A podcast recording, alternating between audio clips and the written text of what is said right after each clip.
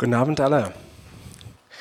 Heute machen wir weiter mit unserer Predigtreihe Menschen groß machen. Und wir als Gemeinde, wir lieben Menschen als Every Nation, weil Gott Menschen liebt und wir auch. Und in dieser Reihe sprechen wir darüber, wie wir gerufen sind als Christen, Menschen groß machen. Wir glauben, dass jeder Christ dazu gerufen ist, andere groß zu machen, andere Menschen. Und eine Art und Weise, wie wir glauben, das am besten gemacht wird, ist, indem wir Menschen in ihre Bestimmung mit Gott freisetzen. Und während dieser Predigtreihe werden wir sechs Aspekte anschauen von diesem Thema. Eigentlich diese sechs Aspekte sind die sechs Aspekte, die wir nutzen als Gemeinde als eine, ein Lenkrad für uns. Also das nennen wir unser Jungenschaftsrat. Und letzte Woche haben wir über den Versöhnteil geredet. Wir haben letzte Woche darüber geredet, wie jeder Christ dazu gerufen ist, anderen das Evangelium, das die Geschichte über Gottes Liebe von Jesu am Kreuz, anderen zu erzählen. Und es, gibt, es geht auch weiter. Wir werden auch nächste Woche ähm, den Begegnenteil anschauen. Das ist ein Prenzlauer Berg, wie wir dazu gerufen sind, andere in eine Begegnung mit Gott zu führen. Und auch ähm, weitere Themen, so wie, wie wir gerufen sind, anderen, dass sie innerlich erneuert werden, wie wir gerufen sind, anderen zu dienen und wie das Ganze sich multipliziert. Und heute Abend sprechen wir an den Teil über Miterleben. Das ist Gemeinschaft. Ein schönes Thema, aber auch ein Thema, das viel herausfordernder und auch viel schöner ist, als man denkt.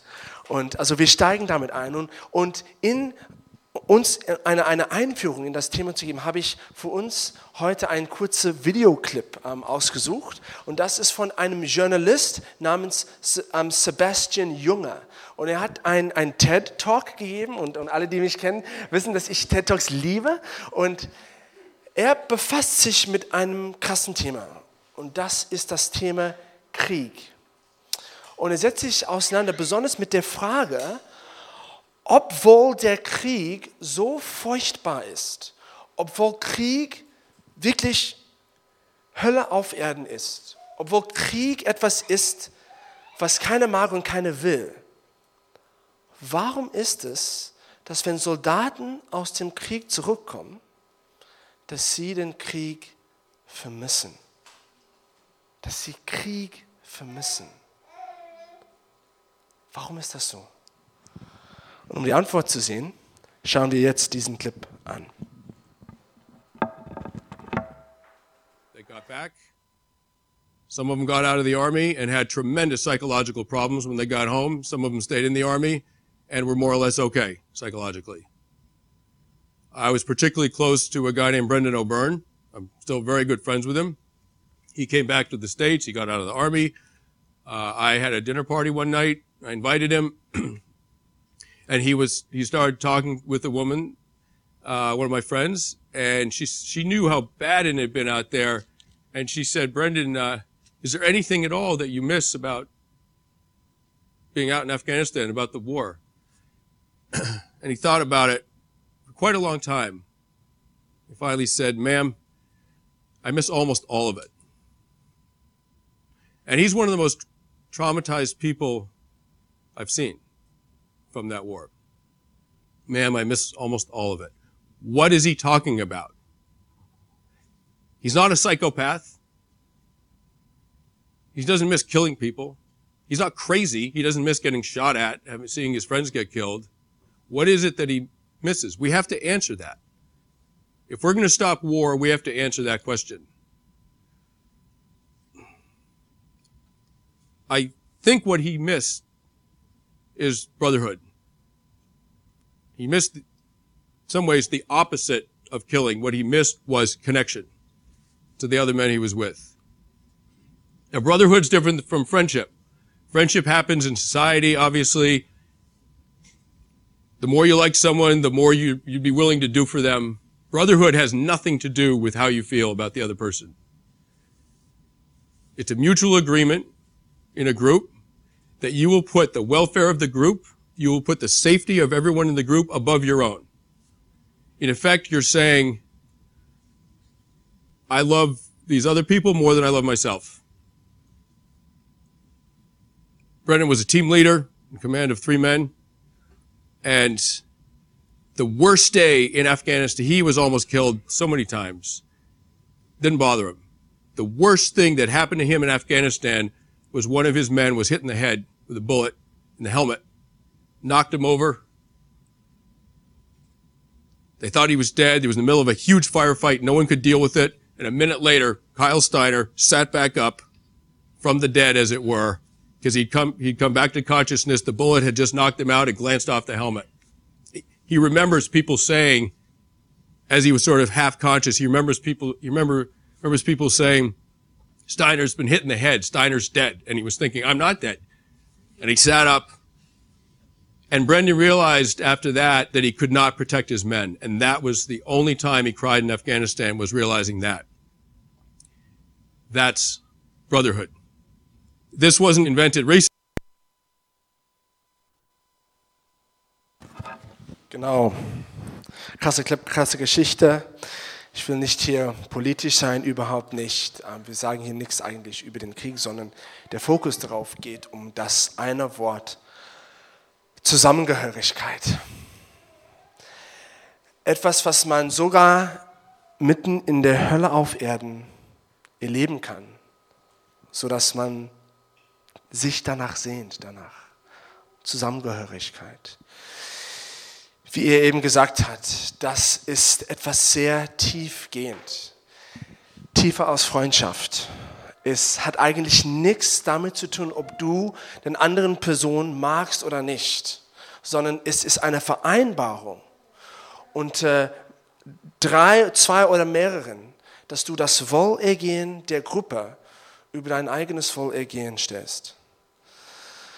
Zusammengehörigkeit deswegen entsteht, wenn du bereit bist, andere zu lieben, mehr als dich selbst. Zusammengehörigkeit.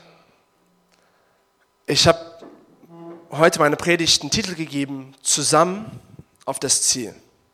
Und ich will über diese schöne Art von Beziehung reden, diese tiefgehende Art von Beziehung, eine Art von Beziehung, die was man Bruderschaft oder Schwesternschaft nennen könnte, was nachdem man das erfahren hat, sehnt man sich danach immer wieder. Ich glaube, es ist eine Art von Beziehung, was uns in der westlichen Kultur zum größten Teil fehlt, weil wir viel zu viel individualistisch sind.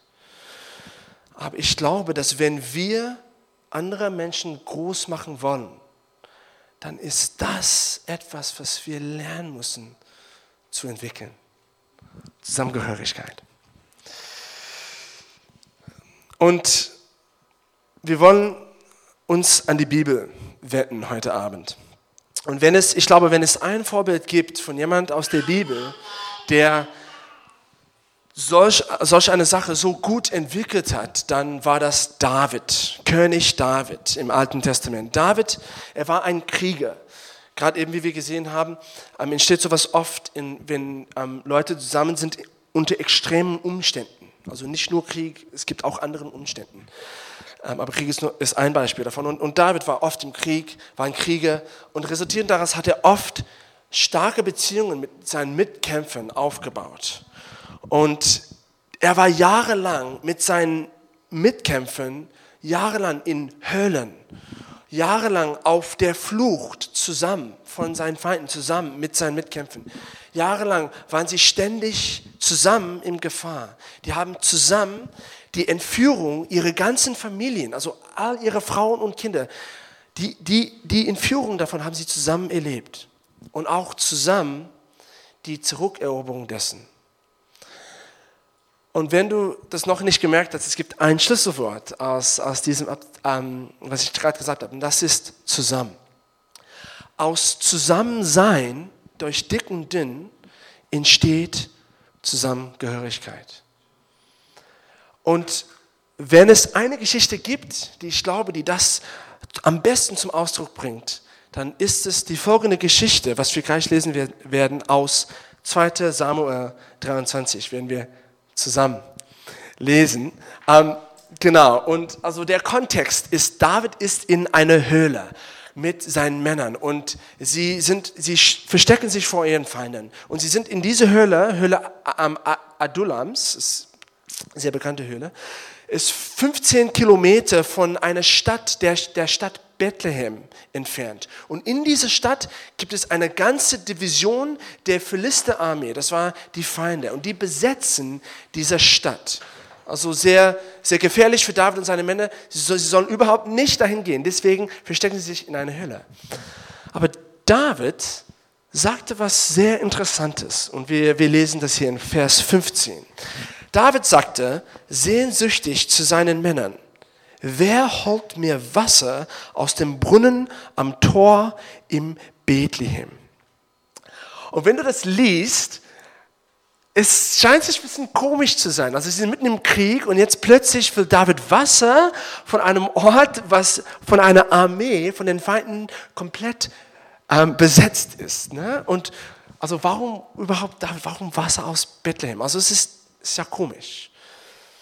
Es ist ja komisch und ich kann nicht vieles davon wegdiskutieren. Aber was es vielleicht ein bisschen weniger komisch macht, ist, wenn man versteht, dass Bethlehem Davids Heimatstadt war. Es war seine Heimatstadt. Und er hat, also seine Männer erkennen, er hat Heimweh. Ich weiß nicht, wie es bei dir ist, aber oft vermisse ich das Kochen meiner Mutter. Ne? Ich glaube, es ist so ähnlich sowas. Oder vielleicht bei manchen vermissen sie sogar den Geschmack ihres, das Wasser aus, äh, von dem Wasser von ihrer Heimat. Also das ist auf jeden Fall bei mir eigentlich. Ich bin, ähm, wie, wie, vielleicht manchen von euch, bin ich auf, auf dem, im Tal auf dem Land groß geworden und wir haben viele Wochenende bei unserem Ferienhaus verbracht und da haben wir Regenwasser ähm, gehabt und, und, Regenwasser getrunken und, und meiner Meinung nach ist das das beste, süße Wasser, was es gibt. Und David vermisst den Geschmack von dem Wasser in Bethlehem. Und diese Männer erkennen das. Aber trotzdem, also wenn, wenn ich das wäre in dieser Stelle, würde ich denken, ja, okay David, du, du hast ein bisschen Heimweh.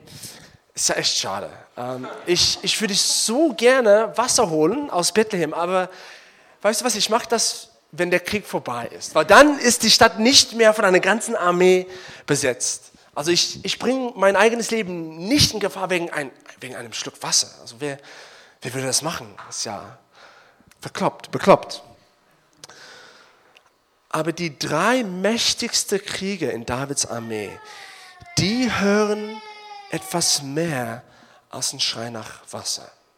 Wenn sie das hören, hören sie einen Herzensschrei, einen Schrei nach den vergangenen Tagen Davids Kindheit. Die hören von David mitten in den dunkelsten von dunkelsten Umständen, die hören einen Schrei nach Glück nach der Kindheit und nach Glück. Und die sagen, heute in den schlimmsten von schlimmsten Umständen werden wir David ein bisschen Glück holen. Und sie machen folgendes, Vers 16. Da drangen die drei Krieger in das Lager der Philister ein, schöpften etwas Wasser aus dem Brunnen am Tor in Bethlehem und brachten es David. Und du musst dir das vorstellen, also drei Männer gegen eine ganze Division einer Armee. Die haben ihr Leben aufs Spiel gesetzt, um David, um die Herzenswünsche von David zu erfüllen. Und das ist Punkt Nummer eins über Zusammengehörigkeit. Zusammengehörigkeit entsteht, wenn wir die Herzenswünsche von anderen erkennen und unseren Beitrag leisten, die zu erfüllen oder die in Erfüllung zu bringen. Und das hat genau diese drei Kriege gemacht. Es ging tief, es war tiefgehend. Und das ist genau, wie Bruderschaft und Schwesterschaft aussieht. Aber vielleicht bist du hier heute Abend und denkst, ja, ich, ich brauche drei mächtige Kriege in meinem Leben. Ich bin wie David, ich brauche Leute um mich herum, die mich wirklich verstehen die, die da sind für mich, die mich unterstützen und mir helfen. Eigentlich, der Punkt der Predigt geht nicht darum. Ich bin hier heute Abend darüber zu predigen, nicht darum, dass du solche Menschen in dein Leben bekommst, sondern dass du solch ein Mensch selber wirst. Dass du einige bist, der danach schaut, andere Menschen groß zu machen, andere Menschen zu helfen, zu unterstützen und zu erfrischen. Dein Beitrag zu leisten, dass Zusammengehörigkeit geschaffen wird, stattdessen, dass du das erwartest, dass anderen das dir geben. 1. Johannes 3, Vers 16. Wir haben die wahre Liebe daran erkannt, dass Christus sein Leben für uns gegeben hat. Deshalb sollen auch wir unser Leben für unsere Brüder und Schwestern einsetzen. Und hier habe ich deine Hausaufgabe für diese Woche. Wie ich gesagt habe, in, in, in letzte Woche, in dieser Predigtreihe wollen wir ganz praktisch sein. Also letzte Woche hatten wir die Hausaufgabe, jemandem das Evangelium zu erzählen. Und ich hoffe, dass ihr die Hausaufgabe gemacht wird. Also ihr, eure Treffpunktleiter werde euch ähm, darüber fragen, wenn ihr zum Treffpunkt gehört. Und heute, äh, für diese Woche, ist die Hausaufgabe folgendes. Dass du Zeit verbrachst mit jemandem, um eine tiefe Herzensverbindung, ähm, also vom Herz zu Herz zu connecten. dass, du ein, dass du dich einmal triffst, diese Woche mit jemandem, um, um, um Herz zu Herz zu connecten. Aber das ist die Sache. Nicht mit einem Freund. Nicht mit einer deiner dicksten Freunde. Das kann jeder. Sondern mit einem Bekannten oder wenn du in der Gemeinde jemand zu jünger machst, dass du dich mit solch einer Person triffst. Okay, also keine Freunde erlaubt. So, Punkt Nummer eins, eins ist Bruderschaft, Schwesterschaft, Zusammengehörigkeit ist eine tiefe Herzensverbindung. Punkt Nummer zwei, es geht tiefer als Freundschaft. Diese Art von Beziehung geht tiefer als Freundschaft. Wisst ihr, Freundschaft ist schön, aber Freundschaft im Teil ist selbstsüchtig. Ich meine, in diesem Sinne, wenn ich mir einen Freund aussuche, dann ich suche jemand aus, den ich mag und sie mögen mich. Ich brauche dich, du brauchst mich. Es ist ja schön, wir haben viel in gemeinsam und du hilfst mir damit, dass ich nicht mehr so einsam bin. Ja? Nun, okay, Freundschaft ist super wichtig und ich will Freundschaft nicht unterschätzen. Ich will nicht sagen, dass wir keine Freunde haben dürfen. Das dürfen wir auf jeden Fall, das sollen wir auf jeden Fall. Freunde, Le Partner im Leben zu haben, ist lebensnotwendig. Ohne das geht es nicht im Leben. Aber mein Punkt ist folgendes. Es gibt etwas dazu, etwas mehr als nur Freundschaft. Etwas edler, etwas vielleicht sogar besser als das. Und das ist diese Art von Beziehung. Und, und wenn man das nicht hat, solange du das nicht hast in deinem Leben, wird dir immer was fehlen. Ich versuche es nochmal zu, vergle zu vergleichen oder zu erklären durch einen anderen Vergleich. Und das ist die Familie. Also wir wissen, wie es ist, Familie zu haben. Ne? Bei Familie ist es, bist du nicht immer mit deinen Geschwistern vielleicht so gut befreundet oder ihr versteht euch vielleicht nicht immer so gut, aber ihr seid trotzdem Familie. Es gibt, es gibt trotzdem eine enge Verbindung zwischen, zwischen dir und ihnen. Es geht tiefer als nur die Tatsache, ob du diese Person magst oder nicht. Familie ist füreinander da, durch dick und dünn. Und in unserer Kirche, wir verstehen uns als eine geistliche Familie. Das heißt, die Beziehungen, die wir unter uns haben, sind auch auf dieser Ebene. Aber jedoch glaube ich, es ist in diesem Sinne noch ein bisschen wunderbarer, ein bisschen schöner als normale Familienbeziehungen, weil wir vereinbart sind von einer gemeinsamen Vision, einem gemeinsamen Ziel. Selbst Jesus, also wenn wir sagen, wir sind geistliche Familie, das heißt, wir haben auch einen geistlichen Vater, das ist der Gott. Und das heißt, wir sind Söhne und Töchter. Und Jesus verstand sich als Sohn. Und er hatte deswegen eine Vision. Er war im Ackerfeld von Gott und er hat Gottes Willen getan. Er hat für seinen Vater, er war unterwegs, was zu unternehmen auf der Erde. Und ich glaube, das als Gemeinde und in dieser Art von Beziehung so ähm, wir sind auch dazu gerufen. Alan Hirsch, auch Südafrikaner eigentlich, schreibt ein gutes Buch, ein gutes Buch geschrieben, The Forgotten Ways, über Gemeindegründungen. Sehr gut, kann es empfehlen. Und er schreibt, dass die Kirche eigentlich nicht Community hat, sondern Communitas. Also Community, Gemeinschaft. Die Kirche hat nicht Community, sondern Communitas. Und Communitas ist ein lateinisches Wort. Und was das heißt ist, ist es Gemeinschaft, die mit einer gemeinsamen Vision und Ziel vereinbart sind. Communitas, sagt er, ist eine Gruppe Menschen, die zusammengeworfen sind, oft unter extremen Umständen und die verfolgen eine gemeinsame Vision. Wie Soldaten im Krieg oder wie Leute auf Mission, auf Gottes Mission. Und die Vision, die uns als Gemeinde zusammenschweißt, ist die Mission Gottes. Die Mission, dass andere die Liebe Jesus erfahren. Deine Nachbarn, deine Mitstudenten, deine Kollegen auf der Arbeit, dass sie Gott begegnen und auch in eine echte, liebende Gemeinschaft kommen. Und die Frühgemeinde hat das verstanden. Wenn du die in Apostelgeschichte liest, in der Bibel, du siehst die Frühgemeinde, die waren ständig auf Gottes Mission.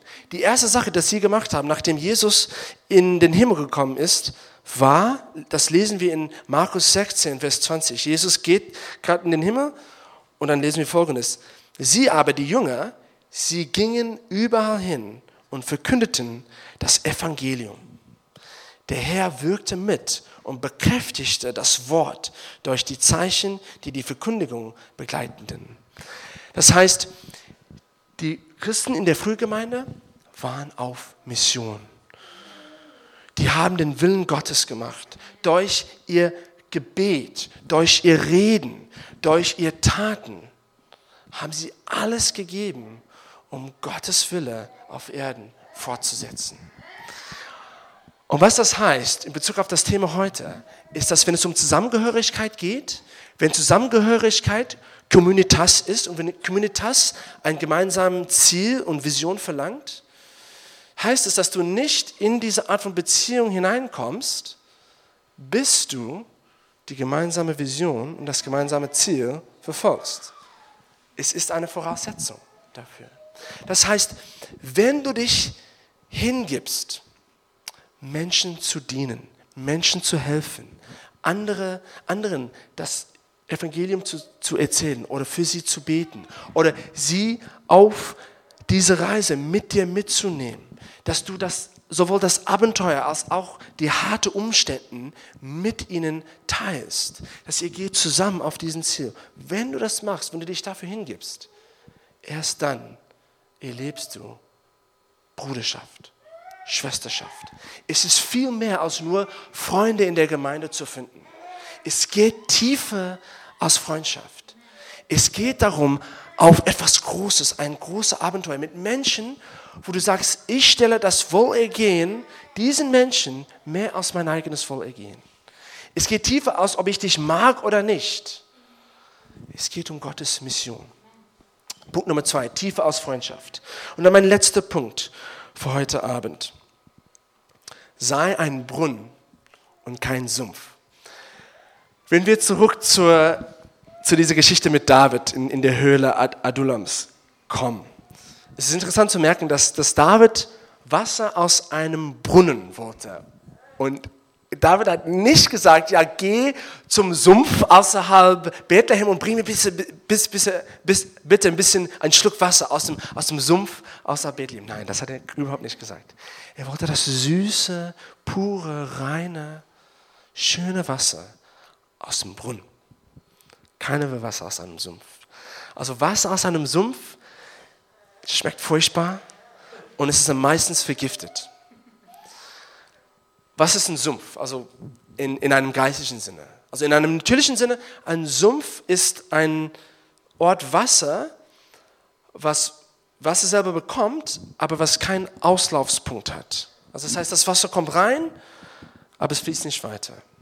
Und in einem geistigen Sinne, Sumpfe sind Menschen, die nur ständig bekommen, bekommen, bekommen, bekommen. Die werden gedient, die bekommen, die, die werden, ihnen werden, wird geholfen, äh, sie werden unterstützt, aber sie machen niemals das Gleiche für andere Menschen. Diesen Sumpfer. Und ich weiß nicht, ob ihr wisst, aber wir leben auf einem Sumpf hier in Berlin. Berlin in dem natürlichen Sinne ist ein Sumpf. Also das, das Grundwasserspiegel in Berlin ist sehr hoch Und das heißt, also wenn du die ähm, rosa Rohren oder teilweise blaue Rohren sehen, das ist eigentlich, wenn, wenn, wenn sie bauen, die mussten das Grundwasser aus, den, aus dem Boden pumpen, auspumpen, weil das Wasser, Grundwasserspiegel so hoch ist. Das ist auch ein Grund, warum wir, ähm, weil es so viele Bakterien gibt hier in Berlin. Und weil, weil Schimmel solch ein großes Problem ist. Also wir haben riesige große Probleme mit, mit Schimmel. Und es, es geht uns, wir sind nicht die Einzigen. Also Berlin ist ein Sumpf, leider, ist ein Sumpf. Im Natürlichen. Aber auch im Geistlichen ist Berlin auch ein Sumpf. Hier in dieser Stadt es, gibt es oft die Mentalität, ja, wer ist für mich da? Wer hilft mir? Wer unterstützt mich? Wer hat Zeit für mich? Und Menschen sind nicht oft, haben nicht oft die Mentalität, dass sie anderen helfen oder andere segnen. Und wir wollen diese Kultur auf den Kopf stellen als Gemeinde. Deswegen sind wir hier, etwas zu unternehmen, eine Veränderung zu vollbringen in dieser Stadt. Und deswegen als Gemeinde wollen wir, will ich, mein, mein, mein, mein Gebet für dich ist, dass du ein Brunnen wirst und kein Sumpf. Weil Brunnen, jeder will Wasser von einem Brunnen. Also Brunnen geben schönes Wasser, ne? genau wie dieses Bild. Brunnen erfrischen, Brunnen geben, Brunnen machen ein, leisten einen positiven Beitrag. Und jeder will einen Brunnen im Leben haben. Und das kannst du sein für anderen. Sei kein Sumpf, sei ein Brunnen.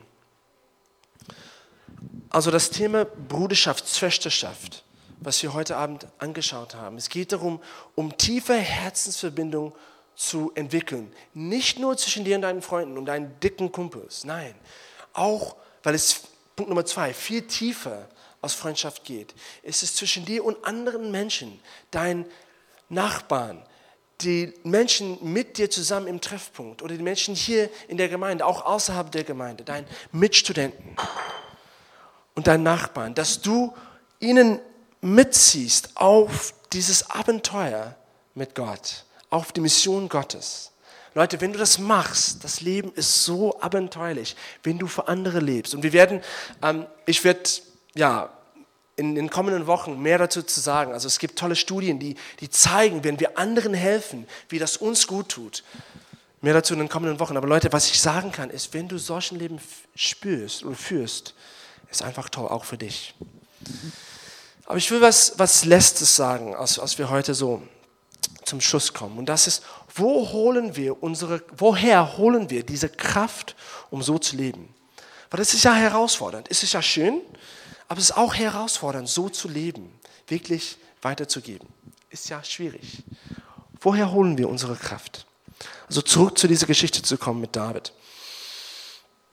David hatte diese komische Bitte, aber das war nicht das Ende von dem Komischen in dieser Geschichte, war, nachdem sie ihn, ihm das Wasser zurückgebracht haben, hat er auch was Komisches gemacht.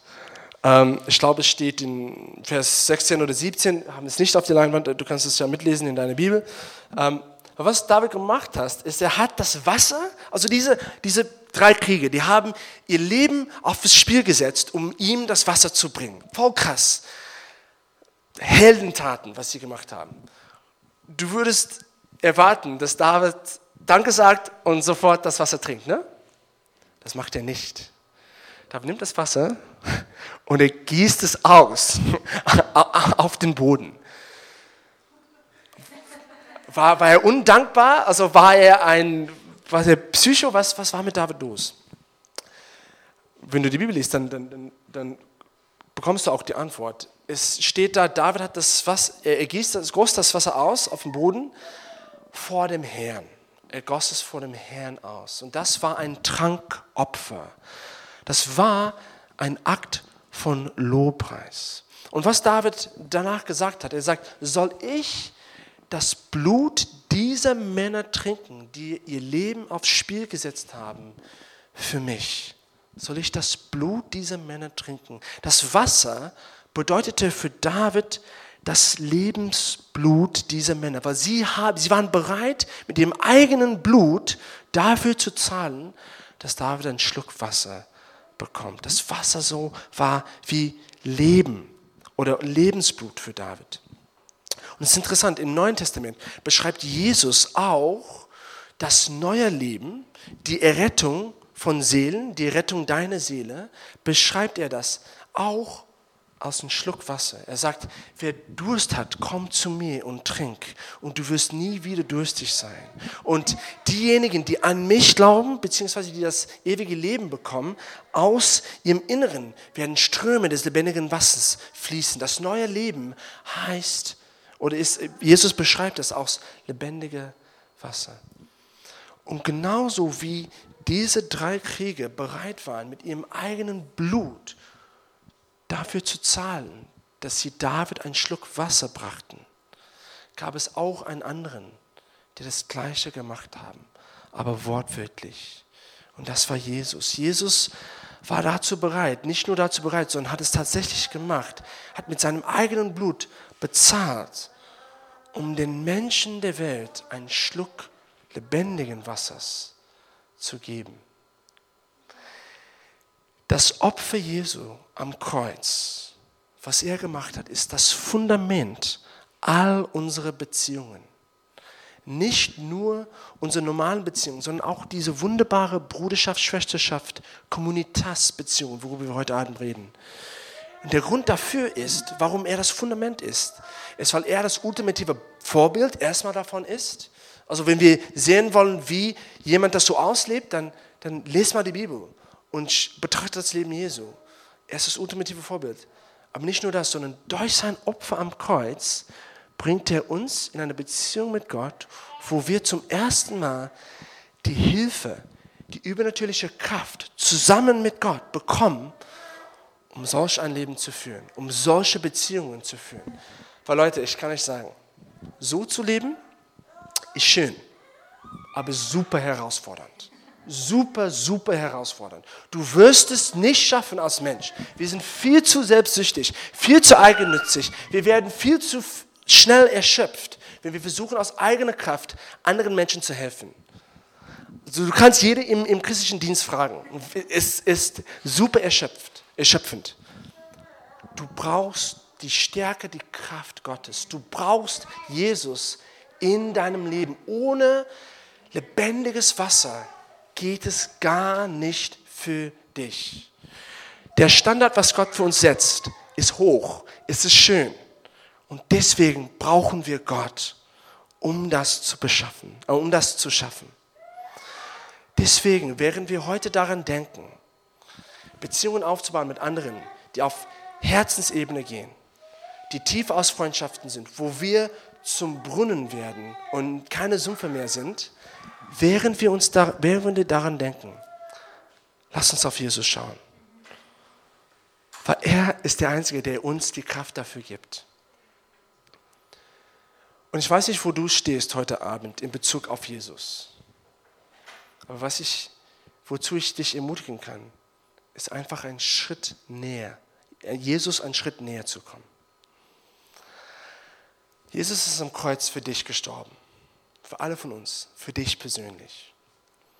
Und wenn du das für dich persönlich annimmst, wenn du Jesus in dein Herz einlädst und du eine Entscheidung triffst, ihm nachzufolgen, seinen Willen, dich seinem Willen hinzugeben, auf sein Abenteuer zu gehen, dass er der Meister, der Führer in deinem Leben bist, dann wird er kommen und wird er dir die Kraft dafür geben und du wirst Zusammengehörigkeit erleben. Erstmal mit ihm, in der Begegnung mit Gott, wirst du diese wunderbare Art von Beziehung erleben. Und dann, während du das auslebst, zusammen immer mit Jesus an deiner Seite, der dir die Kraft dafür gibt, dazu gibt, wirst du auch das mit anderen erleben. Und das, Leute, ist Kirche. Das ist Gottes Reich. Das ist, was wir in dieser Stadt der wie ein Sumpf heute aussieht, wie ein Brunnen morgen aussehen wird. Das ist, was wir bauen wollen. In Berlin und auch in Deutschland. So, ich möchte für uns beten. Und wenn du, wenn dein Herz dafür brennt, dann möchte ich für dich beten, dass Gott dir hilft und dir befähigt, das auszuleben. Genau. So lass uns beten. Jesus, ich danke dir, dass du die Hoffnung der Welt bist. Du bist die Hoffnung der Menschheit. Und Jesus, ich danke dir, dass du am Kreuz für die Menschen gestorben bist, sodass wir erstmal Zusammengehörigkeit mit dir erfahren können. Und Vater, ich bete für jeden hier, der sich weit entfernt von dir ist oder sich fühlt, dass er sich an dir einen Schritt näher macht. Das kannst du gerade jetzt machen in deinem Herzen. Einfach Jesus einen Schritt näher kommen. In der Art, wie es für dich gewöhnlich ist. Danke, Jesus, dass du uns einlädst, tiefer in eine Beziehung mit dir. So, bete jetzt zu Jesus und, und mach das gerade in deinem Herzen. Ich gebe dir einen, Moment Zeit.